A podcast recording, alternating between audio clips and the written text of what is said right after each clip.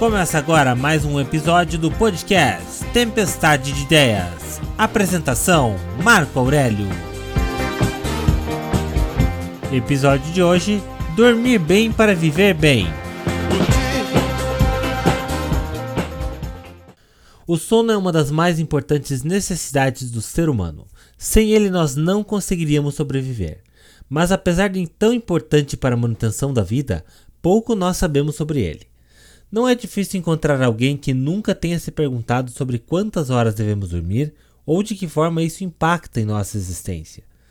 Primeiramente, devemos explicar que, para se dormir bem, vale o conselho sabido por muita gente: dormir cedo, ter bons hábitos de alimentação, fazer atividades físicas e evitar deixar no quarto aparelhos luminosos. Quanto à quantidade de sono necessária, existe um impasse, já que cada pessoa necessita de um número diferente de horas de sono, mas o que se convenciona é que um adulto necessita de 7 a 9 horas de sono por noite. Mas isso não deve ser levado à risca, já que existem aquelas pessoas que precisam dormir 12 horas para se sentirem bem e aquelas que com 5 ou 6 horas já se sentem disposto. Mas o que exatamente acontece no corpo enquanto dormimos? Na verdade, existem três estágios de sono. A vigília é o período enquanto estamos acordados tentando dormir.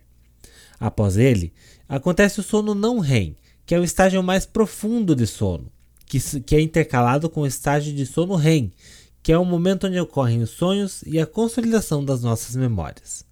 Por isso, dormir bem pode evitar problemas de saúde degenerativos, como o mal de Alzheimer e outros problemas relacionados à capacidade neurológica, além de auxiliar com problemas como a depressão e o mau humor. Esse foi mais um episódio do Tempestade de Ideias. Até o próximo episódio a tal da felicidade.